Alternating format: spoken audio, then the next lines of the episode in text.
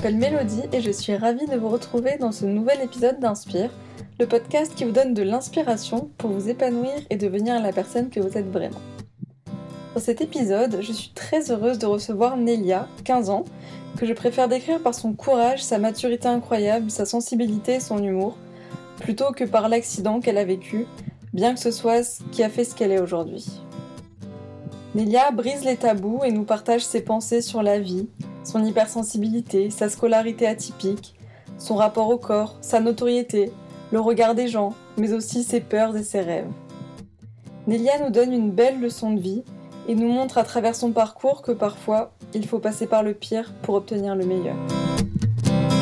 Bonjour Nelia, bienvenue sur Inspire. Bonjour, merci beaucoup de me recevoir. Ben, merci à toi d'avoir accepté, je suis trop contente de te recevoir. Euh, pour commencer, pour les auditeurs qui nous écoutent, est-ce que tu pourrais te présenter, s'il te plaît? Oui, du coup, euh, je m'appelle Nelia, j'ai 15 ans et euh, j'ai perdu ma jambe en 2017, donc j'ai eu un accident. J'ai fait une expérience de mort imminente. Suite à ça, j'ai eu une greffe de muscle qui a fonctionné, une greffe d'os quelques mois plus tard qui m'a valu une septicémie en fait, ce qui a fait que j'ai été amputée. Et ce qui m'a énormément aidé pour euh, ce qui est pour moi non pas ma reconstruction, mais simplement ma construction, depuis en fait cette vie qui s'est scindée, euh, ça a été vraiment les réseaux sociaux. Parce que juste en partageant des photos de ma vie, de ma rééducation banalement, j'ai, euh, sans m'en rendre compte, en fait, eu énormément d'abonnés et donc énormément de soutien, énormément de partage et aujourd'hui énormément d'opportunités, même professionnelles. Trop, trop cool. Et est-ce que tu te rappelles, enfin, j'imagine que tu te rappelles, mais euh, c'était quoi ta vie bah, avant euh, cet, euh, cet, accident qui a changé ta vie? Bah, c'est vrai que j'ai peu de j'ai peu de souvenirs en fait. Euh, je sais pas si, si c'est la mémoire sélective, si c'est la mémoire traumatique ou si c'est simplement moi. Mais j'étais assez banale, assez éteinte, assez fermée, pas très heureuse quoi. Et, et mmh. c'est pour ça en fait que beaucoup de gens pensais, euh, notamment ma famille, que justement bah, ça allait m'achever, etc. Et, et, pour moi, ça a été genre vraiment ce qui m'a fait comprendre la valeur de la vie. Bon, non pas que ça a été tout le temps facile et que je me suis dit waouh, quelle chance d'être en vie dans, les, dans les premiers mois que j'ai pu traverser à l'hôpital. Mais, mais justement, en fait, pour moi, ça a été vraiment un tremplin et la meilleure chose qui me soit arrivée. Ah ouais, Carrément, ça c'est vrai que c'est fort. Parce que oui, c'est vrai, souvent c'est choquant quoi. On peut se dire, attends, elle a perdu sa jambe, c'est horrible, sa vie c'est de la merde, mais non, pas du tout. Bah, c'est ça, enfin, c'est ça, mais c'est vrai que d'un œil extérieur en tout cas, c'est un challenge de comprendre à quel point toi ça t'a été à la fois euh, bénéfique aussi d'un autre côté quoi. Oui, bien sûr, parce que c'est vrai qu'on peut euh, logiquement se dire, oh, euh, comme j'ai entendu souvent, oh, pauvre enfant, sa vie est gâchée, tu perds une jambe, ta vie est terminée, etc alors que mais pour moi c'est ça a été que que le début en fait. Pour moi c'était vraiment genre repartir de plus belle et à partir d'un d'un drame en mmh. fait en faire euh, en faire quelque chose de magnifique pour ne pas euh, être défini euh, par ça ou pour ne pas que le handicap soit forcément un drame soit forcément problématique. Du coup donc tu as eu 12 ans quand ton accident est arrivé? Enfin j'avais presque 12 ans et en gros j'ai eu 12 ans la semaine où je suis arrivée au centre de rééducation D'accord, ok. Comment a évolué ton état d'esprit entre euh, bah, le moment où tu as eu ton accident et puis toute la période après euh, qui s'en est ensuite jusqu'à ton amputation et, euh, après ça? Alors, au début, énormément de, colère. mais c'était pas une colère méchante, c'était vraiment une, colère qui émanait du malheur et, et, de la tristesse, du, du désarroi, de l'impuissance. Parce que ben, j'étais voilà, je je savais pas de quoi allait être fait de ma vie. Je, moi, je pensais vraiment que j'allais rester à l'hôpital trois semaines et que j'allais remarcher, quoi. et du coup, euh, mon chirurgien m'a dit, alors là, euh, en fait, j'avais des fixateurs externes, donc en fait, c'est des broches euh, en fer qui sont enclouées dans l'os pour euh, maintenir les os, en fait, qui, moi, étaient brisés. En fait, c'est vraiment... c'est vraiment dix fois plus fort qu'un plâtre, on va dire.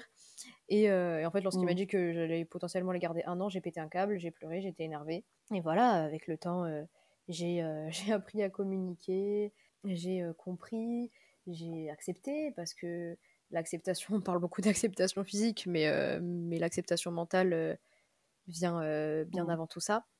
Et puis bon, après, voilà, la dépression, et puis après, petit à petit, donc voilà, la dépression, c'est vraiment quand je suis rentrée chez moi et, et après, grâce au réseau, quand j'ai vu tout ce que j'arrivais à faire, c'était vraiment là la résilience, l'acceptation. Et même si ça fait 4 ans, c'est pas pour autant qu'aujourd'hui tout va bien, qu'aujourd'hui tout est bien, je suis encore très jeune. Et j'avais tellement de mmh. travail à faire physiquement que bah, j'en ai oublié en fait tout le point psychologique. Tout le point psychologique a vraiment été pas, pas oublié parce qu'on m'a proposé des accompagnements psychologiques à l'hôpital, mais qui n'étaient pas suffisants. Et, je pense que même accompagné psychologiquement dans un événement comme ça, on est vraiment seul. Ouais, c'est clair. Bah, en fait, j'imagine que c'est un peu comme un, deuil ou un événement euh, psychologique très très fort que finalement personne euh, personne peut savoir ce que tu ressens en fait. Déjà tu es la seule à le ressentir puis euh, même si par exemple l'exemple d'une autre personne qui serait amputée, ça ça aurait jamais été le même contexte, le même moment de sa vie, le même les mêmes événements, les mêmes personnes qu'elle aurait rencontrées finalement tu dois te dire j'imagine que que personne peut te comprendre quoi. C'est ça, moi j'ai discuté avec des amputés qui, euh, eux, ne voulaient pas du tout de prothèses, avec euh, d'autres qui, euh, qui s'en foutaient, c'est-à-dire qu'on leur disait ouais, il y a des super prothèses maintenant, mais ils s'en foutaient complètement. Eux, ils voulaient juste une jambe. Bon, après, ça, c'est un autre degré d'acceptation. Et personnellement, moi, je voulais une prothèse mmh. le plus vite possible. Enfin, c'est toujours différent pour tout le monde, l'acceptation, la cause, etc. Et c'est vrai que maintenant, je discute beaucoup moins avec que des personnes amputées ou que des personnes handicapées parce que je veux pas être sur mes réseaux sociaux et dans la vie orientée que handicap. J'ai pas pour vocation d'être ambassadrice du handicap. J'essaie vachement de parler euh, développement personnel, euh, santé mentale et aussi de plein mm. d'autres sujets beaucoup plus cool et beaucoup plus euh, normaux. Donc voilà, j'essaie vraiment de, de parler de tout avec tout le monde. Ouais, bah, tu as raison en plus. Enfin, du coup, l'avantage, entre guillemets, de cette communauté que tu as créée sur les réseaux sociaux, c'est que tu peux aborder plein de sujets et toucher beaucoup de personnes aussi, euh, avec un public aussi divers soit-il, quoi. Totalement. Et euh, dans toute cette épreuve, qu'est-ce qui a été, euh, avec le recul, selon toi, le plus dur? Le plus dur, je pense, c'était de ne pas savoir. de vivre au jour le jour, parfois même en me demandant si j'allais être vivante le lendemain, parce que bon, les médecins ont des pronostics de de semaines, de mois, mais, euh, mais en soi, euh, quand tu te retrouves dans ton lit le soir, que tu es seul et euh, que tu te demandes comment tu vas finir, c'est vraiment ça le plus frustrant en fait. Ouais. Et comment tu as réussi à bah, puiser la force pour, pour te battre, pour continuer d'avancer et, et, arriver là où tu en es aujourd'hui? En fait, je pense que c'était au début en fait plus un automatisme qu'autre chose. Parce qu'au début, j'étais tellement, on va dire, c'est daté, etc. Que, bah, euh, bon, oui, j'étais en colère. Pour moi, euh, faire de la kinérespi, pour moi, c'était euh, insurmontable, etc. Mais au début, c'était plus un automatisme. C'était vraiment plus je vais pas dire simple, mais j'avais pas trop mmh. à réfléchir à ce que je faisais. Et en fait, sans m'en rendre compte, j'ai fait des efforts. Donc, donc après, je pensais à ah, comment j'étais il y a un mois et je voyais que j'avais fait un effort. Donc, du coup, j'allais continuer sans pour autant me dire Waouh, je vais me battre parce qu'on dit la rage de vivre, ne pas abandonner, machin, genre c'est bien mmh. beau. Mais, mais quand t'arrives quand t'arrives même pas à, manger, c'est un peu compliqué d'avoir un discours si positif envers quelqu'un qui, qui, est limite un mort-vivant. Mmh. Donc, en fait, c'était vraiment un automatisme. Et à partir du moment où cet automatisme m'a permis de voir que je faisais des progrès, c'est là que ça m'a vraiment donné envie. Ouais. Et tu disais tout à l'heure qu'il y avait des personnes qui te disaient pauvre enfant, euh, euh, elle a perdu sa jambe, enfin, des trucs comme ça. Comment toi ça t'affectait à ce moment-là? Bah, c'est vrai qu'il y avait euh, un moment où genre, je trouvais tellement pas de sens en fait à, tout ce qui m'était arrivé et tout que je me considérais pas comme la plus malheureuse du monde. Hein. On se dit oh pauvre enfant handicapé, etc. Mais en soi, je pense que j'ai aussi euh, plus de chance et que c'est mieux que ça me soit, euh, que ça me soit arrivé jeune. Ah oui, pourquoi? Parce qu'en fait, je me dis que c'est plus simple lorsque ça t'arrive jeune, étant donné que, euh, que j'ai pas eu de maison à refaire, j'ai pas eu de voiture à réadapter, j'ai mmh. pas eu de travail à changer, j'avais pas du coup de. Enfin, je sais pas comme si, voilà, quelqu'un qui a qui a ses rapports amoureux, qui a tous ses rapports sociaux, euh, même, même sexuels. Tu, tu dois tout réapprendre. Mmh. Au moins, je suis partie vraiment sur une base où j'ai pu genre, me construire à partir de ça. Et logiquement, je passerais beaucoup plus de temps ma vie en étant amputée que l'inverse. Ouais. Et d'ailleurs, tu dis souvent que c'est ta seconde naissance, ton accident. Pourquoi ça, ça a cette, cette signification-là pour toi? Mmh, Je sais pas si c'est le fait d'avoir fait une expérience de mort imminente ou si c'est le fait, non pas de faire un, un déni, mais, mais voilà, quand même, que j'ai changé du tout au tout. En fait, vraiment, pour moi, genre, tout ce qui a. En fait, tout a changé dans ma vie, sauf mon nom et mon prénom. Vraiment, sauf mon mmh. identité, pour moi, tout a changé. Donc, je peux pas considérer ça comme oh une simple période difficile et puis après je continue ma vie. C'était difficile d'être à l'hôpital et hop va te normaliser. Je je peux pas. Il y a des gens mmh. qui arrivent. Il y a des gens pour qui c'est qui préfèrent en fait que ça se passe comme ça. Mais en fait, je pense que moi c'était tellement puissant que j'ai ressenti la chose tellement fort que ça a été beaucoup plus significatif et beaucoup plus décisif pour moi. Ouais. Et sur tes réseaux sociaux, tu parles aussi beaucoup de Joule. Tu dis que ça t'a beaucoup aidé. Euh, ouais, c'est vrai que ça peut paraître bizarre dit comme ça, mais, déjà, bon, j'écoutais beaucoup ses musiques à l'hôpital. Après, bon, j'ai une période où j'écoutais moins, etc. Et, et donc un jour, sur un simple délire, en fait, je me suis fait une, une prothèse sur Joule. Mmh. Je me suis fait une prothèse sur Joule parce que j'allais à son concert et, et après, ça a énormément tourné sur les réseaux sociaux. Et donc voilà, déjà, c'était beaucoup ce qui m'apportait de la bonne humeur, ces mmh. sons, hein, c'est tout bête, mais vraiment, on, essaie de trouver un petit peu du, bonheur, de, de, la joie partout, quoi. Parce que c'est vrai que quand on est dans un centre de rééducation, on voit des gens malades, handicapés, tout ça, c'est mmh. c'est un peu compliqué de, de, relativiser. Mais après, il m'avait appelé, on s'était rencontrés, tout ça. Et en fait, ouais, du coup, ça avait vraiment fait parler en, mal comme en bien hein, sur les réseaux sociaux.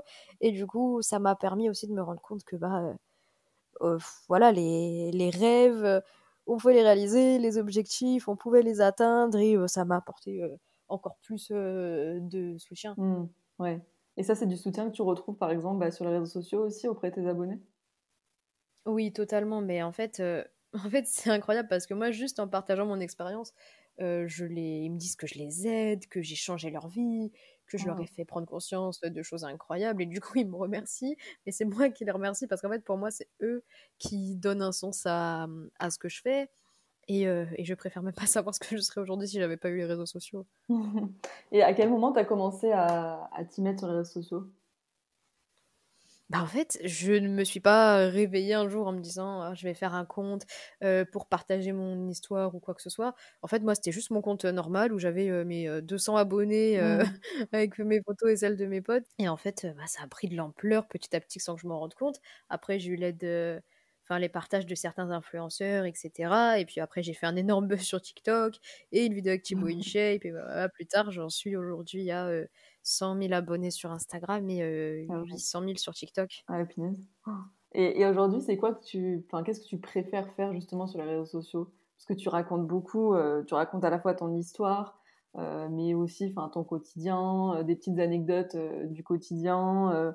En fait, c'est presque ton journal intime, on dirait, tes réseaux sociaux. Oui, totalement, ouais. C'est quoi les sujets que tu préfères aborder ou les contenus que tu préfères créer au final? Mmh, Je préfère vachement parler de tout ce qui est vision de la vie, hypersensibilité, de tout ce qui est mental en fait, et parler mmh. sérieusement mais sans avoir un côté dramatique, côté dramatique qu'on peut souvent retrouver auprès de certains professionnels quoi, parce que c'est vrai que si tu vas voir mmh. un professionnel pour parler, par exemple, d'hypersensibilité, il va pas te le, présenter euh, tel un drame. Après, c'est à soi de, le gérer comme on l'entend. Mais c'est vrai que directement, c'est ah, je vais voir un professionnel, tout ça, c'est sérieux. Et bien évidemment que c'est toujours important mmh. d'avoir l'aide des professionnels. Mais, mais voilà, je sais que certaines personnes, je leur ai fait prendre conscience soit de leur précocité, de leur hypersensibilité, et qui se sont retournés vers des professionnels. Et moi, d'un côté, ça m'aide d'en parler parce que ça me, ça me met un petit peu un pansement.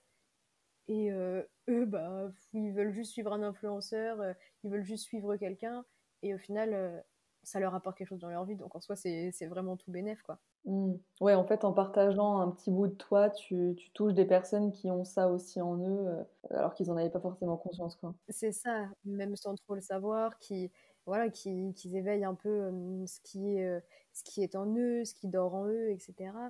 Et, et voilà, je pense que le fait que je sois jeune, qu'on a un peu l'impression mmh. d'être pote, parce que c'est ça aussi hein, qui marche dans, dans l'influencing, c'est que tu as vraiment l'impression que, que c'est un ami, c'est une personne que tu vois mmh, tout le temps, une personne que tu vois entre guillemets tous les jours, contrairement à une publicité. Euh, c'est clair. Et euh, mais d'ailleurs, est-ce que sur les réseaux sociaux, j'imagine, c'est quoi la, facette de Nelia que tu montres pas sur les réseaux sociaux?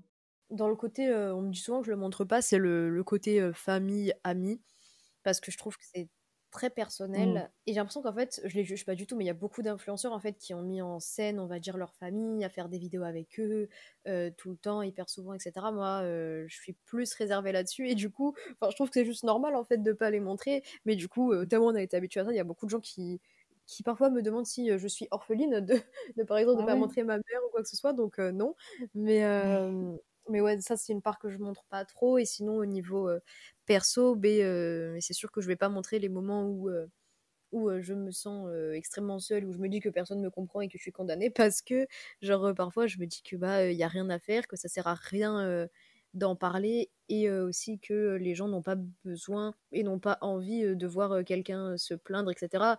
Même si certes les choses pour lesquelles euh, je pourrais me plaindre. Je sais que, que mes abonnés m'écouteraient toujours, je sais très bien qu'ils ne me jugeraient pas, mais, euh, mais voilà, j'ai pas envie euh, de, de, parler pour parler. Après, je sais que bon, je pourrais toujours leur demander des conseils, je pourrais toujours discuter avec eux, mais, mais ouais, je suis vachement plus réservée là-dessus parce que j'ai pas envie de faire comme si tout allait bien non plus. J'essaie de le dire quand ça va pas. Mais dans des gros moments de, de désarroi, en fait, j'ai vraiment pas envie d'aller sur les réseaux sociaux et encore moins pour le raconter parce qu'il y a aussi il y a aussi ce truc de ah je sais qu'il y a des personnes bienveillantes mais je sais aussi que il y a des personnes assez malveillantes quoi qui euh, qui soit euh, s'en feraient un plaisir donc à la limite ça c'est pas trop un problème vu que ça m'impacterait pas directement. Mais je pense que voilà tant que je suis pas guérie de certaines choses j'ai pas envie de l'exposer. Mmh. ouais je comprends. Quand tu es dans ces moments là comment tu fais toi du point de vue personnel euh, quand tu es dans un mauvais moment pour bah, pour aller mieux? Mmh, en fait ça dépend. Il y a des moments qui vont être, on va dire, très difficiles, tels que des flashbacks, de, de mauvais moments. Et là, je vais essayer de le gérer par de la méditation, par de la respiration, etc. Mais, euh, mais quand c'est des moments, euh, on va dire, beaucoup plus sombres, beaucoup plus, beaucoup plus compliqués que, que de simples flashbacks, ce qui peut arriver à tout le monde, j'ai encore euh, du mal à gérer.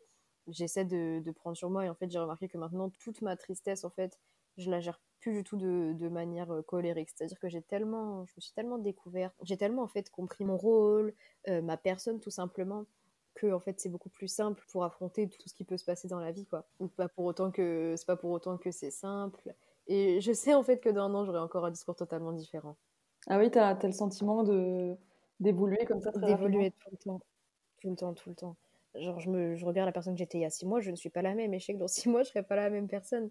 Et ces podcasts, je les fais toutes ces vidéos, toutes ces interviews, parce que je sais que ça peut aider, mais je sais que moi aussi, ça serait incroyable pour moi de les, revoir dans plusieurs années. Et je pense que c'est ça aussi qui, qui plaît aussi à mes abonnés, c'est parce qu'ils me voient évoluer sans cesse. Et tu penses que c'est dû à quoi cette évolution comme ça, euh, assez rapide? Mmh, bah, Déjà parce qu'il y a une évolution physique, on va dire, euh, indéniable. Enfin, parce que, voilà, que ce soit de par mon âge, bon, euh, que je calcule pas trop, mais, ou par mon, mon amputation mais aussi bah, parce que j'en apprends tous les jours. L'humain m'intéresse énormément, les relations m'intéressent énormément, les réactions, enfin en fait tout m'intéresse et en fait j'aime tout partager. Et là je me dis j'ai le j'ai la, j'ai la chance de pouvoir partager ce que j'aime, ce que je pense avec des gens. C'est juste c'est juste incroyable, c'est génial. Oui. Mais est-ce qu'il n'y a pas un revers de la médaille un peu à être à avoir cette notoriété comme ça sur les réseaux? Si, bien sûr que si, parce que dans tous les cas, euh, on va dire qu'il n'y a jamais de, métier parfait. Et euh, en soi, il y a toujours du positif et du négatif partout. Bien qu'on nous efforce parfois à voir que le positif. Mais on va mm. dire que oui, c'est plus compliqué. Euh, bah, par exemple, très récemment, il m'est arrivé, j'étais dans la rue et on me hurle dessus, genre trois fois de suite, Stock a fini avec Chibo in Shape. Mm. Donc, donc je m'en suis voulu parce que j'ai répondu de manière assez insultante. Euh, et, voilà, euh, me faire euh, snapper, me faire suivre, me faire courir après. c'est mmh. assez compliqué, mais, mais bon, après, je me dis que c'est pas réellement genre les gens qui me suivent vraiment et qui me soutiennent vraiment, qui m'aiment vraiment. C'est peut-être plus des gens qui me voient comme une simple meuf des, des réseaux qui n'est pas un humain, quoi. Ouais, mais c'est vrai, enfin, je pense que ça, on s'en rend pas trop compte euh, tant qu'on n'a pas une, une, grosse communauté. J'ai l'impression que les réseaux sociaux, ça amène un, un truc euh, qu'on se permettrait pas de faire dans la vraie vie, quoi. Enfin, comme si un peu ça enlevait des barrières, quoi. Oui, totalement, mais déjà, en fait, quand on me regarde dans la rue ou quoi, je sais pas si c'est par rapport à ma prothèse, je sais pas si c'est parce qu'on me connaît, je sais pas si c'est parce que c'est un pervers, c'est mmh. assez frustrant, ouais. Ouais. Et tes proches, eux, euh, comment ils ont, comment ils vivent le fait que bah, dans la rue on te reconnaisse un peu, que et que parfois bah, ça, ça puisse t'impacter aussi quand même un peu, j'imagine? Ben, du coup, c'est vrai que suite à ça, j'ai pas mal arrêté de sortir. Bon, il y a d'autres raisons aussi, on va dire que, que le Covid, que, que aussi les regards par rapport à ma prothèse m'ont pesé hein, sans pour autant être, être complexé par ça mais c'est juste que parfois j'ai juste envie d'être incognito et tranquille mais donc euh, oui le peu de fois où ça m'est arrivé de me faire reconnaître lorsque j'étais avec euh, ma famille, euh, c'était toujours des gens très respectueux. Ils comprennent euh, ce que je fais, bon, la plupart, on va dire les, les, plus jeunes, quoi.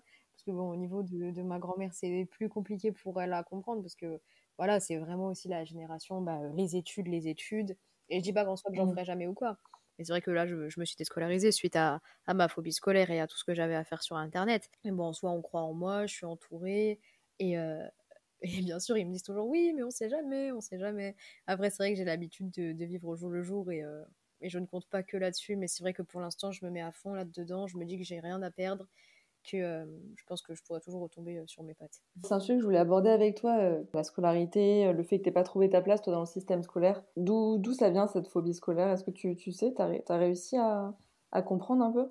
Ouais, je pense que c'est présent depuis très longtemps et c'est justement pour ça en fait que que, que voilà pour moi mon, mon, accident aussi a été la meilleure chose qui me soit arrivée parce que c'est ce qui m'a aussi permis de savoir qui j'étais, ce que je voulais et en fait c'est un problème qui dure depuis extrêmement longtemps donc c'est vrai que lorsque je parle de ma vie d'avant mon accident j'ai toujours l'habitude d'utiliser le mot jadis parce qu'en fait pour moi c'était vraiment mais comme dans une autre comme dans une autre dimension quoi comme si euh, limite c'était pas moi. Ah et c'est frustrant parce que je sais que au fond ça l'est.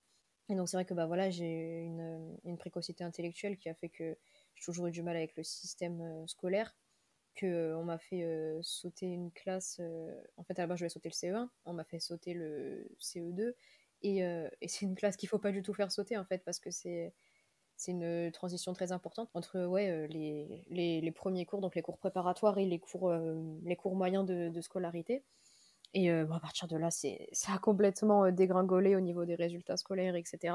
Mais ensuite, bah voilà, mon accident, j'ai été déscolarisée deux ans. Et puis après, je suis retournée au collège pendant deux, deux mois. Et, sauf qu'en fait, j'avais sauté une classe. Du coup, là, en ayant raté deux ans, je me suis retrouvée avec des gens qui avaient un an de moins. Sauf que pour moi, c'est comme s'ils avaient deux ans de moins que moi. Et du coup, ouais, ça a été extrêmement compliqué. Je ressentais un décalage. Et non pas que j'ai eu des moqueries ou quoi que ce soit, mais, mais ouais, plus au niveau des adultes qui qui comprenaient pas. Et on m'a vraiment jeté, je trouve, dans la gueule du loup. Et, et j'ai pas supporté. En fait, c'était le, en fait, c'était des, des taxis en fait qui m'emmenaient à l'école. Et, et un matin, du coup, c'était le matin aux, vacances de, de la Toussaint de novembre, enfin juste après ces vacances. Et genre, je dis à ma mère je peux pas y aller. Elle me fait, elle me fait comment ça et tout. Elle me fait, mais, mais t'es sûr, machin, il faut que je le prévienne, machin. J'ai dit, genre, vraiment, j'y arrive pas, j'y arrive plus. Genre, chaque dimanche, j'étais en PLS parce que je me disais, mais je vais devoir aller à l'école et tout. Genre, c'est, horrible. Je me disais, mais, mais c'est de la torture mentale. Et j'avais dit à une pionne, je suis allergique à l'école. Et là, elle me dit, ça s'appelle une phobie scolaire. Et j'avais déjà entendu ce terme que j'avais jamais trop pris au sérieux. Suite à ça, j'ai compris, je me suis déscolarisée totalement. Donc après, j'ai essayé euh, avec euh, d'autres établissements et, et ça n'a jamais abouti en fait. Ok. Et aujourd'hui, par rapport à ce sujet, du coup, euh, comment tu te sens? Enfin, Est-ce que tu, tu, te sens un décalage, par exemple, par rapport aux, jeunes, aux autres jeunes de ton âge ou de, oui, de, deux ans de plus? Ou est-ce que tu es à l'aise avec cette idée? Comment Comment tu te sens bah, En fait, ouais, je me sens, euh, je me sens en décalage, mais en soi, je me suis jamais trop sentie normale. Et en fait, euh, ce que je dis, c'est que ce qui est bien, entre guillemets, avec mon amputation, c'est que au moins, ça annonce la couleur directement, quoi. Genre, euh, mon, mon physique est, on va dire, en, en adéquation avec, avec mon état d'esprit. Et, euh, et, quand je dis que je suis pas normale, c'est pas une insulte envers moi, c'est pas une insulte envers les autres, c'est pas c'est pas une critique, c'est pas un défaut, c'est pas un problème, c'est pas non plus euh, une manière de me de me surestimer ou quoi. C'est juste que je ne me sens pas dans la norme parce que c'est vrai, il y a une norme pour tout. On est par exemple bah, dans une société euh, hétéronormée, c'est une certaine norme qui ne convient pas à tout le monde, sans pour autant dire que d'autres choses ne sont pas normales. Enfin, je sais pas si tu vois ce que je veux dire. Je pense que je vois, c'est que en gros, il y a des certaines normes et que euh, quand t'en sors, forcément, tu détonnes un peu de, de ce qu'on a l'habitude de voir et que c'est pas forcément toujours facile après de, peut-être j'imagine, de faire face au regard des autres ou de s'intégrer euh, dans certaines situations. C'est ça, et tu vas prendre des réflexions telles que tu pourrais faire un effort, oui, mais les gens de ton âge, oui, mais moi à ton âge. Et, euh, et, du coup, tu vas commencer à croire que tu es un problème, parce que du coup, on va te mettre dans la tête bah, que tu es quelqu'un de, capricieux, que tu es quelqu'un de, difficile, que tu es quelqu'un qui en fait qu'à sa tête, que tu veux pas faire comme tout le monde et aller à l'école. Euh, je m'en suis pris plein la gueule. Alors que pour moi, bah, déjà, c'était euh, justement le côté dépressif, plus phobie scolaire, plus bah, d'être mal avec mon corps, etc..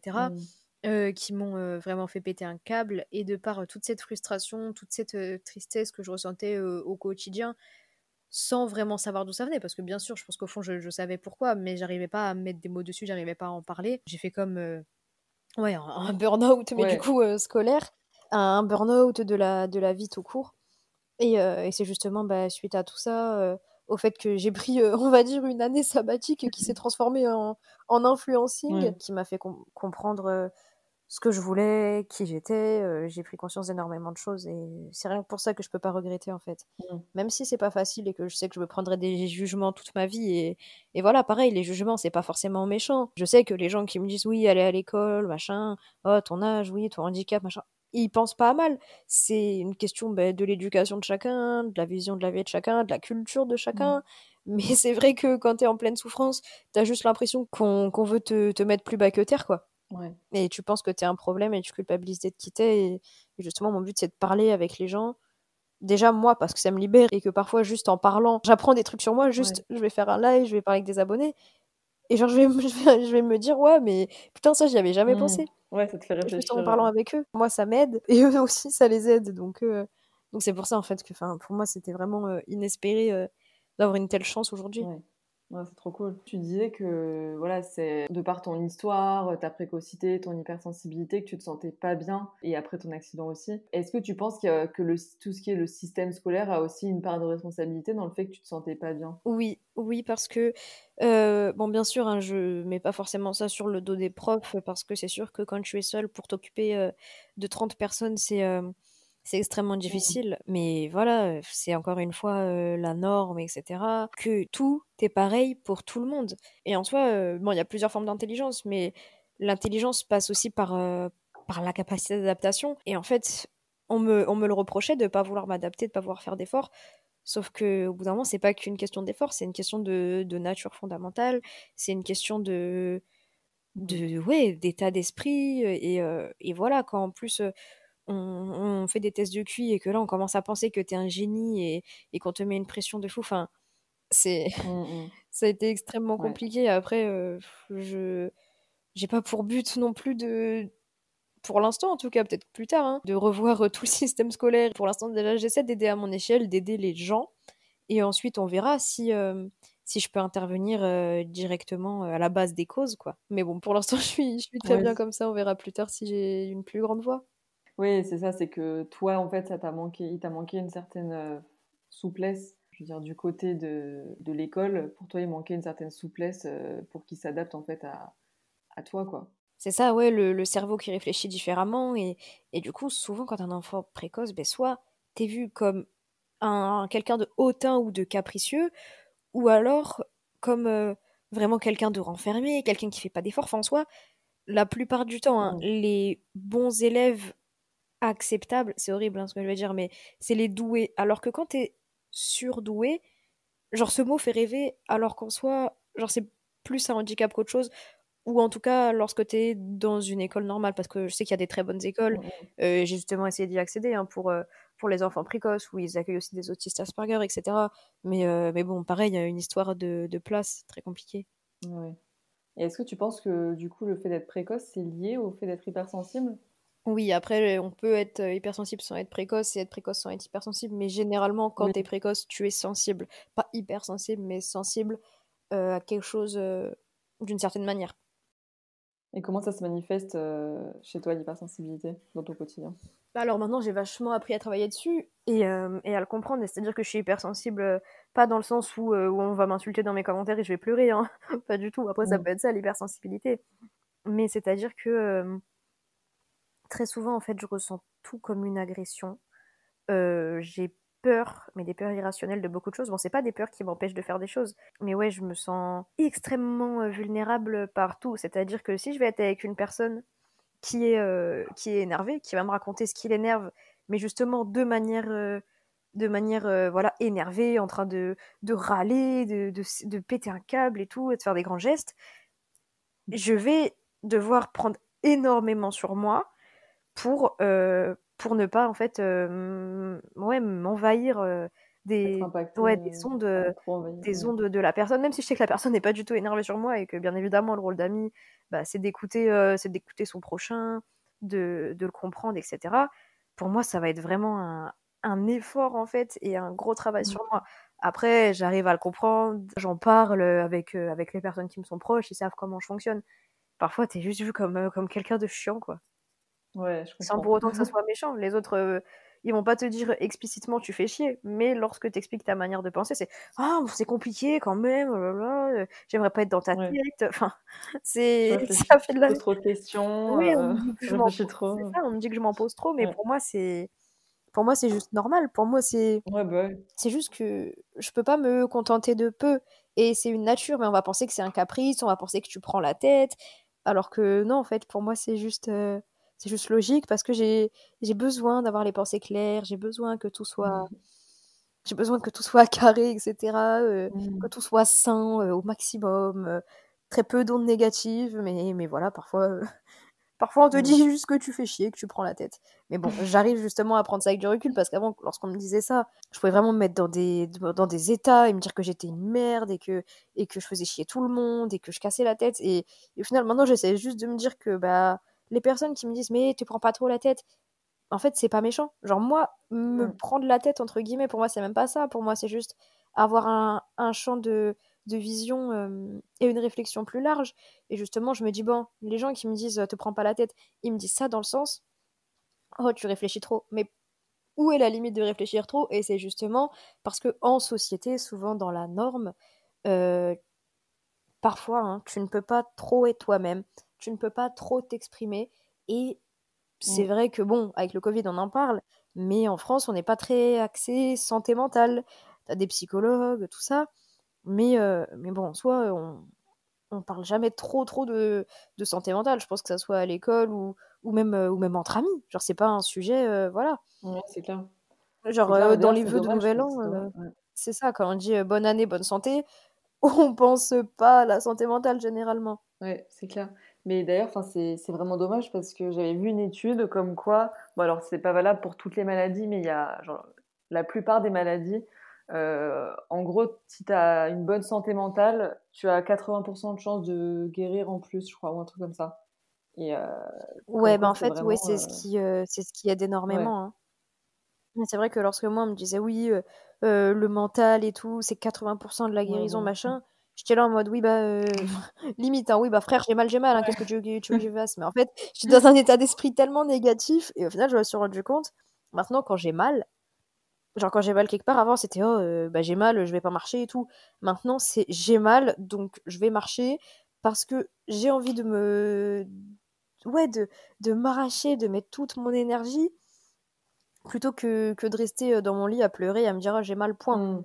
Et du coup, ouais, parce qu'on parlait de ton hypersensibilité, avant de dévier un peu, mais euh, est-ce que tu arrives à en faire une force euh, aujourd'hui? Ouais, totalement, parce que ça me permet d'avoir euh, des relations hyper profondes, hyper sincères, des conversations hyper, mais hyper sincères, pareil. Donc voilà, c'est énormément positif. Après, c'est vrai que dans le monde professionnel ou scolaire classique, à part bien sûr quand tu tombes sur des personnes géniales, c'est vrai que, que bah, souvent tu peux pas trop t'exprimer librement, tu peux pas trop voilà, c'est un peu, on n'a pas le temps pour les états d'âme, arrête tes caprices, quoi. Et c'est pour ça que j'ai aussi du mal avec la norme. Ça serait quoi pour toi euh, le monde idéal euh, où tu pourrais t'exprimer comme tu voudrais? Mmh, Alors, euh, le monde idéal, ah, c'est compliqué parce qu'en soi, je vais pas parler de monde général, je vais parler plus de mon monde, celui que je m'imagine dans lequel je vis dans ma tête, on va dire. pour moi, c'est c'est l'expression, la compréhension, la, bienveillance, etc.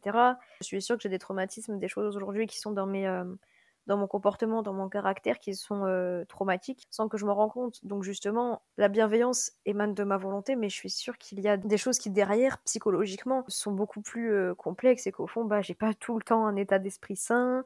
Euh, voilà, je suis, je me comprends pas toujours. Donc c'est ça aussi qui est énormément, enfin qui est très compliqué, qui qui prend beaucoup la tête, mais qui fait que bah, justement j'essaie d'en faire une force. C'est vrai qu'en plus, t'en en parles quand même pas mal sur tes réseaux sociaux et je pense que ça doit toucher quand même de plus en plus de monde. le fait que tu puisses en parler, les gens se sentent aussi, peuvent se reconnaître dans ce que tu dis. Ouais. Tout à l'heure, tu parlais du, de ton physique, que tu avais, une, que avais vachement évolué physiquement, bah, de par ton accident, puis avec voilà, tous les médicaments, le, euh, les, moments de dépression, tout ça. Comment toi, tu as réussi justement à, bah, te réapproprier ton corps, euh, faire évoluer cette relation avec ton corps de manière bah, justement bienveillante et plutôt, et plutôt positive? Mmh, il y a encore du travail.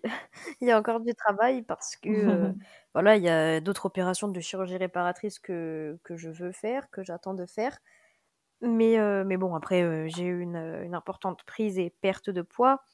Donc bon, ça a été compliqué, mais, euh, mais bon, ça a joué, ça m'a ça m'a aidé aussi. Après, c'est vrai que bah, les réseaux, lorsque tu reçois des compliments toute la journée qui te complimentent, ça aide aussi, c'est beaucoup plus simple. Mmh. Mais, euh, mais voilà, je suis pas du tout 100% bien dans mon corps.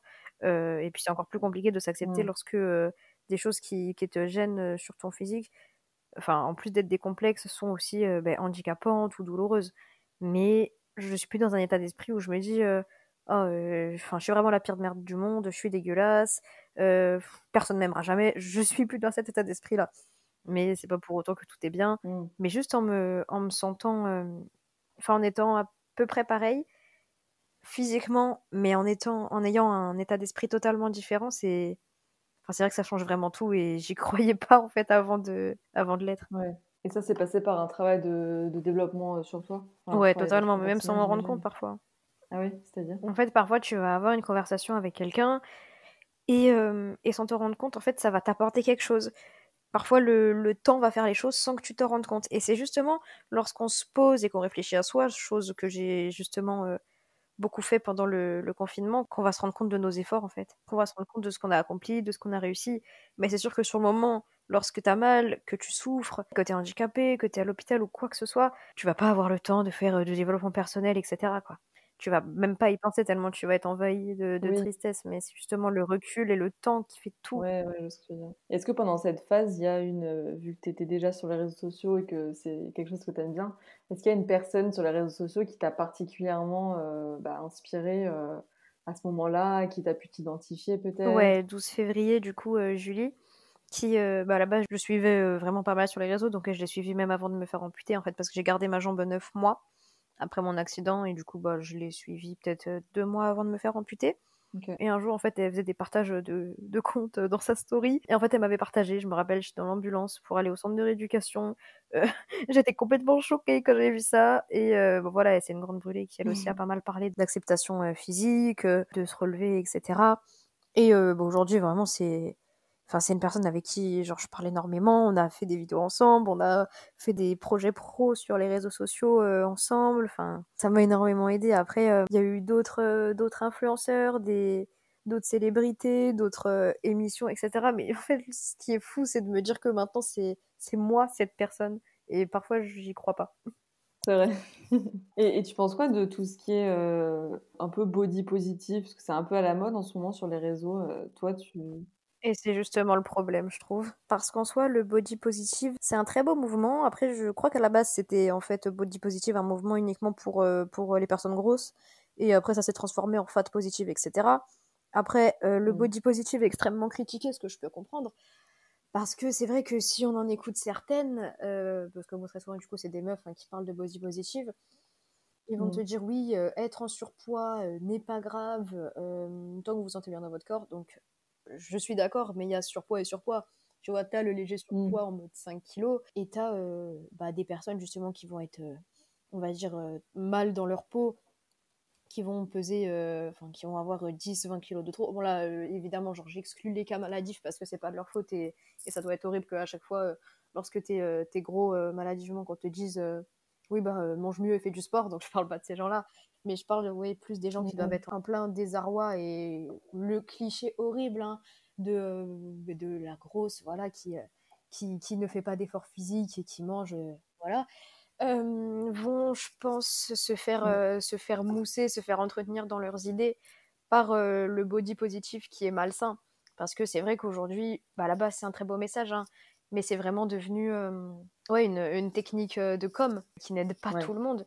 Donc voilà, il faut aussi savoir faire la part des choses et c'est pas non plus que la faute de celle qui, qui parle de body, de body positive, quoi. Mais on peut pas non plus en faire une marque de fabrique. Je pense que c'est bien de temps en temps mais, mais, en fait, voilà, je pense que certaines personnes se sont rendues compte que, que, ça marchait. C'est pour ça que très souvent, en fait, on voit tout le temps les mêmes TikTok, on voit tout le temps les mêmes, les mêmes vidéos, en fait, que tout le monde reprend les vidéos pour dire oui, la cellulite, c'est normal, les vergetures, c'est normal. Ce qui est vrai. Mais justement, en fait, je mmh. me dis, on en parle une fois, deux fois, c'est bien. Mais sûrement qu'au bout d'un moment, des gens vont se dire Ah, mais attends, tout le monde en parle. Ça veut dire que même si on me dit que c'est beau, ça veut dire qu'à la base c'est moche. Et en fait, ça va juste être un cercle vicieux.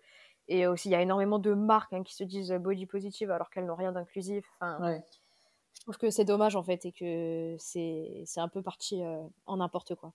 Ouais, je ce que tu veux dire. Bah, c'est vrai que c'est un peu comme euh, quand euh, on te parle d'un truc que toi tu n'avais même pas remarqué, genre je sais pas, ah t'as un gros nez et, et, du coup maintenant tu vas, tu vas te focaliser sur ton nez, bah, c'est un peu pareil. Genre tu, vas te dire ah non mais euh, j'aime pas cette photo parce qu'on voit trop mon ventre et après tu vas te dire ah non non mais non euh, euh, c'est bien mais en fait ça vient pas ça vient pas du fond de toi donc finalement c'est un peu bizarre enfin on sait plus trop ce qui est ce qui est vraiment positif ou pas quoi et toi si tu pouvais aujourd'hui parler à ton corps qu'est-ce que tu lui dirais?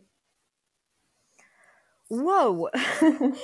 Qu'est-ce que je lui dirais? Que je le déteste pas mais que que je l'aime pas suffisamment pour être en paix, que, que j'espère qu'on va encore euh, évoluer ensemble, parce que bah, je vais passer le, reste de ma vie avec lui, mais euh, c'est pas pour autant que, que j'ai pas le droit de le changer, que j'ai pas le droit de, de vouloir mieux, et, euh, et aussi que, que je le pardonne, et, et que j'espère que lui me pardonne. Trop beau. Bah, je suis sûre, je suis sûre qu'il te pardonne. Je suis sûre qu'il nous entend. J'espère là, il est avec moi. Ouais, bon, ça va. J'espère parce que sinon ce serait bizarre quand même. bon, il en manque un bout, mais tranquille. Est-ce que tu penses que ça aurait été le même message que, que tu lui aurais dit euh, quand tu avais 12 ans?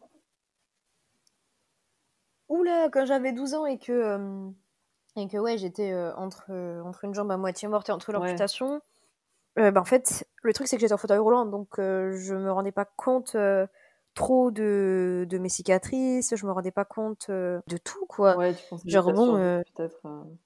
Ouais, c'est ça, genre je voyais pas, enfin je voyais pas toutes mes cicatrices au niveau du dos, genre je voyais vraiment bah, ma cicatrice principale au niveau du bras et bah du coup ce qu'il y avait sur ma jambe, mais mais je sais pas, moi on me disait oui bon ça va se refaire etc. Enfin vraiment j'y pensais pas trop. Après c'est sûr que mon corps me faisait mal etc. Mais en fait, voilà, c'était vraiment pas ma préoccupation principale à, cette époque. C'était mmh. vraiment, bah voilà, euh, rééducation, kiné, euh, machin truc, enfin, médicaments, pansements. donc, en fait, c'est là que j'ai dit en fait que tout m'est retombé sur la gueule d'un coup lorsque je suis rentrée chez moi. Donc, ouais, avant, je m'étais vraiment pas du tout penchée là-dessus et encore moins sur ma santé mentale.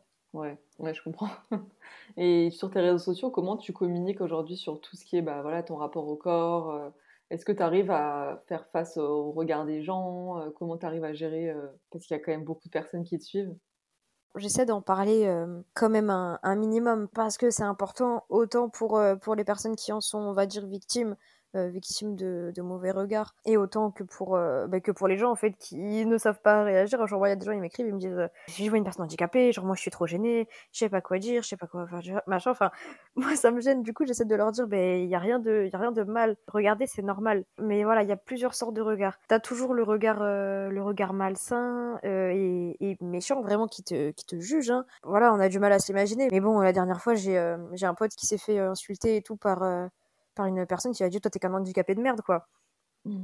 et euh, non mais c'est vrai qu'on a du qu'on a du mal à, à s'imaginer après il y a mmh. voilà les gens qui sont indélicats qui vont te regarder vraiment de manière très insistante mais parce qu'ils vont être choqués genre pas méchants et t'as ceux qui euh, qui vont même trouver ça cool et qui vont venir te parler enfin en fait ça dépend vraiment du tempérament de de chacun. Et, c'est vrai qu'en fait, parfois, j'ai juste pas envie d'expliquer à tout le monde. J'ai parfois. Euh, avant, en fait, les gens, je les envoyais chier. Certains, hein, bon, je parle de ceux vraiment qui, qui me disaient même pas bonjour et qui me faisaient Qu'est-ce qui vous est arrivé? Eux, je les envoyais chier. Ah ouais, il y en a qui. ah ouais, non, mais des adultes, ouais, ouais. Des adultes? Ah oui, oui, ouais. Et, et, du coup, moi, je les recalais bien parce que aussi, j'avais vraiment une part de. de de, tristesse, hein. ouais, voilà, de colère aussi, ouais, bah, de tout. Mais et voilà, maintenant, au final, je sors en pantalon et, et c'est plus simple parce que au-delà de ça, j'ai pas envie juste parfois qu'on me pose des questions sans pour autant être complexé par ma prothèse, mais déjà que c'est compliqué d'être incognito par rapport à l'influencing, mmh. c'est encore moins facile les regards lorsque bah il te manque une jambe quoi. Ouais, ouais, et puis ta, ta vie se résume pas à ça quoi. Enfin, tu n'es pas que Nelia qui a, qui a un handicap quoi. C'est ça, mais le truc, c'est que d'un côté, ça dicte quand même toute ma vie et, euh, et, ma mentalité, parce que je sais que la mentalité que j'ai, c'est par rapport à l'accident que j'ai eu. Et, euh, et, donc, en fait, tout est étroitement lié et faire la part des choses à chaque fois, c'est compliqué, ça fait énormément réfléchir. Ouais, ouais, non, mais c'est sûr. Mais d'ailleurs, il y a un sujet que tu abordes pas mal sur tes réseaux sociaux et je trouve avec euh, beaucoup de facilité, c'est le sujet de la mort. Par exemple, sous tes photos, il y a des petites citations que, que j'ai bien aimées, que j'ai trouvées assez fortes, quoi. Euh, par exemple, parfois la mort peut être la chance de ta vie. Euh, le combat n'est pas de frôler la mort, le combat c'est de réapprendre à vivre après avoir frôlé la mort. C'est quoi du coup ta vision de la vie et de la mort aujourd'hui après, euh, bah, après tout ça? Pour moi, c'est, enfin, la vie et la mort, c'est, je vais pas dire que c'est pareil, mais pour moi c'est complémentaire. C'est-à-dire qu'il y a des gens qui sont, j'ai déjà entendu, je suis contre la mort, ça ne devrait pas exister, mais moi j'ai sincèrement de la peine pour ces gens parce que tu peux pas aimer la vie, genre si t'as une telle peur de la mort. Alors, bien sûr, les gens qui ont peur de la mort vont te dire, mais la mort, c'est l'inconnu, blablabla, personne n'en est revenu. Dans mon cas, je pense que, que si et que c'est compliqué, mais, euh, mais bon, voilà, l'espérance de mort imminente, ça reste toujours un phénomène inexpliqué. Et de toute façon, je pense que c'est un sujet très, très large et tout, dont je parlerai, je pense, plus tard, entouré de professionnels, mais en fait, pour moi, la mort, c'est juste la définition de toutes les bonnes choses ont une fin, en fait. Mm. Et même si on me dit oui, mais la mort, c'est l'inconnu, mais au final, la vie, je pense que c'est plus l'inconnu que la mort. Parce que la mort en soi, on sait à peu près ce que c'est. On sait que c'est, bah. Bon, bien sûr, je vais pas rentrer dans tous les débats de vie après la mort, mais on sait que voilà, c'est c'est un état physique arrêté. On sait que bah, t'es es dans une tombe, que bah, t'es inanimé. Enfin voilà, on n'en mm. sait pas plus, mais d'un côté, je pense qu'il n'y a pas grand chose de plus à dire. Alors que la vie, bah justement, je pense que ça peut être beaucoup plus horrible, beaucoup plus dur, parce que bah t'es mort, t'es mort. Et en soi, comme on dit, la mort, c'est bien le problème des vivants, quoi. et donc voilà, pour moi, c'est un sujet normal. Et avec, pour... en fait, pour vivre la vie avec légèreté, pour moi, je pense qu'il faut être euh, en paix avec la mort. Ça, c'est un, un, une mentalité que tu avais déjà avant d'avoir ton accident, ou enfin avant d'avoir cette expérience Non, pas du tout. J'étais pas très ouverte d'esprit. Déjà, j'avais 11 ans. J'étais pas. Enfin, non pas que j'étais fermée d'esprit, mais bon, je veux dire. Euh oui, t'étais plutôt une enfant. Euh, tu te posais pas trop ce genre de questions, quoi. T'entends quand t'es petit, oui, un tel est mort, machin, mais euh, je me posais pas euh, des, des, grandes questions là-dessus. Enfin, j'étais vraiment pas euh, bah, ouverte à plein de sujets. Genre maintenant, je m'intéresse à plein de sujets et tout, sur lesquels genre j'aurais jamais, je me serais jamais penchée avant. Et bah, justement, pour rester plutôt sur le côté de la vie, oui. s'il devait rester un livre sur ta vie après bah, ton passage sur Terre, quel serait le titre de ce livre? Mmh. Franchement, il y aurait peut-être une euh, connotation avec Reborn. J'avais fait du coup la vidéo avec 12 euh, février euh, pour mmh. Reborn du coup, donc la renaissance, etc. Et, et c'est un mot extrêmement significatif que j'ai carrément envie de me faire tatouer. Ça fait des années que j'ai envie de me faire tatouer ça. Mmh. Trop bien. Et ça serait quoi le résumé qui serait écrit au dos de ce livre? Je pense que, ouais, comment j'ai fait pour apprendre à vivre, quelque chose comme ça comment j'ai fait pour, euh, pour apprendre à, vivre et euh, à vivre bien parce que euh, bon exister genre c'est bien t'es là tu respires tu te lèves le matin c'est cool hein, mais mais vivre et être animé et avoir des des puissants sentiments des des puissantes rencontres, c'est beaucoup mieux quoi que, que, de simplement vivre et regarder chaque jour qui passe et regarder les années qui passent en se disant qu'on n'a rien fait. Mmh. Tu parles de rencontres, tu, tu, disais ouais, que tu fais beaucoup de choses grâce à, bah, aux réseaux sociaux, aux personnes que tu rencontres. Tu peux nous partager euh, les, les, trois plus belles choses que t'ont permis de faire euh, cette notoriété, euh, ça serait quoi? Enfin, dans cette nouvelle vie, ça serait quoi? Bah déjà, moi, m'en sortir, d'avoir une raison aussi de, de me lever tous les matins. Pour moi, c'est vraiment la chose la plus importante. Ensuite, c'est d'aider les gens, forcément. Et bah, la dernière chose, bah voilà, oui, enfin, j'allais dire avoir un avenir professionnel, mais du coup, ça rejoint un peu le, le premier point, en fait, c'est de me dire qu'au final, tout le monde y trouve son compte, que ce soit moi, que ce soit mes abonnés, que ce soit les marques. C'est vrai que même parfois, ça me choque, je me dis, waouh, il y a enfin un truc positif qui peut être une, une issue dans ma vie, donc bien que ma vie ne soit pas un calvaire ni un enfer actuellement, je veux dire, pour, pour l'avenir professionnel, c'est vachement intéressant pour moi parce que bah, c'est vrai que je n'ai pas envie de dépendre de la MDPH ou de l'AH toute ma vie parce que je ne m'y serais pas prise à temps. Si je suis déscolarisée, que demain j'ai plus les réseaux, bah, j'irai, faire des études, une formation, quoi que ce soit. Mais c'est vrai que là, je peux vivre de liberté, d'existentialisme, j'ai pas d'horaire imposé, je suis libre, je suis bien, j'ai pas de. Enfin, c'est génial. C'est génial. Et, et c'est justement moi qui peux l'adapter à mon handicap, à ma vie. Ouais. J'aime bien, euh, à la fin du, podcast, euh, poser quelques questions un peu plus philosophiques, euh, de, réflexion sur soi. Du coup, qu'est-ce que tu dirais à la Nélia qui vient juste de se faire amputer à 12 ans Qu'est-ce que tu lui dirais aujourd'hui si tu pouvais aller la rencontrer? Waouh Je lui dirais, je lui dirais que ça va être dur. Tu vas pleurer pendant des heures. Tu vas te demander pourquoi, mais pas en vain. Tu feras pas tout ça pour rien. Tu ne souffres pas pour souffrir, tu souffres pour vivre. Et les choses ont un sens quand tu décides de leur donner un sens. Donc euh, reste pas là à rien faire, aie confiance en toi, avance et mmh. fais confiance à la vie.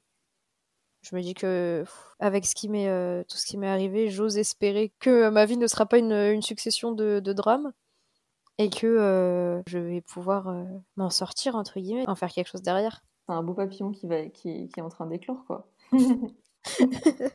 Et ça serait quoi justement bah, tes rêves euh, pour l'avenir, ton, plus grand souhait, ton plus grand rêve pour l'avenir? Mmh, Niveau objectif professionnel, j'en ai plusieurs, donc forcément déjà euh, écrire un livre, ça serait génial. Après, euh, aussi une personne qui m'inspire beaucoup au niveau professionnel. Je sais qu'on le comprend pas toujours, mais pour moi c'est Nabila. C'est une meuf qui est partie jeune, qui savait pas trop quoi faire au début, qui a très bien suggéré au niveau de la télé-réalité, bon, qui a eu euh, des, grosses difficultés aussi, qui a été euh, dans un, dans un engrenage médiatique insupportable, etc. Et qui aujourd'hui, on voit, bah, c'est l'une des, rares qui a vraiment réussi à en faire quelque chose derrière. Donc voilà, la, garder comme modèle, voir ce que me réserve la vie. Et, ensuite, ouais, ensuite, bah, continuer, voyager, ouvrir ma société, tout ça, enfin ma micro-entreprise, puis continuer juste à, à vivre, à vivre de bons moments, à continuer à faire des rencontres, enfin tout ce qui est les, choses simples de la vie qui sont au final les, les meilleures, quoi. Bah, on te le souhaite, je te le souhaite. Et euh, c'est quoi la chose la plus importante que, que tu as appris dans la vie aujourd'hui? En fait, j'ai appris que toutes les phrases qu'on entend lorsqu'on est euh, enfant, qu'on calcule pas trop, telles que euh, quand on veut, on peut, après la pluie vient le beau temps, tout vient à point qui sait attendre, qui, qui, qui, te saoule en fait. Tu entends ta mère dire ça à chaque fois, mais en fait tu t'en fous parce que c'est chiant. Mais au final, euh, ces phrases-là, euh, ces mmh. phrases-là sont les plus vraies et que et qu'on sous-estime vraiment euh, la force mentale et, et le pouvoir que, que, peut avoir la, la détermination. Et il y en a une, toi, de ces phrases-là qui te, qui te touche particulièrement? Parfois, il faut passer par le pire pour obtenir le meilleur. Trop beau. Est-ce qu'il y a un sujet que tu aurais aimé aborder, qu'on n'a qu'on n'a pas abordé, une question que tu aurais aimé que je te pose, que je t'aurais pas posée? Bah franchement non, genre euh, j'ai l'impression d'avoir parlé de pas mal de trucs, j'étais vraiment à l'aise et tout. Même euh, mon parcours scolaire, tu sais, j'en ai jamais trop parlé et tout, donc euh, franchement vachement complet. Trop cool. Bah écoute, du coup, je vais te poser la question signature du podcast. Qu'est-ce qui t'inspire, t'aide à grandir et à devenir la meilleure version de toi-même au quotidien? Je pense que c'est justement en fait regarder en arrière à chaque fois. À chaque fois que j'ai un, souci sur lequel je peux relativiser, en fait je relativise en regardant où j'étais avant, ce que j'ai réussi à surmonter avant. Et même s'il faut pas avoir une certaine euh, positivité toxique, de me dire à chaque fois, oh, j'ai vécu pire, j'ai vécu pire, c'est vrai que, que, ça aide énormément et que j'ai juste envie euh, de bâtir en fait à partir de tout ça euh, ma vie et pas simplement un compte Instagram, pas simplement un compte TikTok et pas simplement une rééducation. J'ai vraiment envie que toute ma vie se base maintenant à partir de ça. Trop bien. Bah écoute, je te souhaite une très très belle vie et je suis convaincue que tu vas réussir à avoir tout ça. merci beaucoup. Mais oui, grave. Franchement, euh, ouais, parce que bah ouais, depuis le temps qu'on se parle, on s'est jamais vu. Mais en tout cas, euh, écoute, merci beaucoup pour, euh, bah, pour ce podcast. Ça m'a fait vraiment trop plaisir de pouvoir enfin te parler et puis avoir cet échange avec toi. Merci pour ta confiance, pour nous avoir partagé tout ça et tout ton parcours, vraiment hyper inspirant. Tu aides déjà beaucoup de personnes au quotidien et j'espère que que d'autres personnes euh, vont te découvrir et que, et que tu vas continuer à porter tous ces si beaux messages et, et puis que tu vas nous écrire un beau livre, j'ai hâte de le lire et, que, et que tous tes rêves vont se réaliser en tout cas. Merci beaucoup en tout cas. À très bientôt Nélia. Ça me fait franchement ça me fait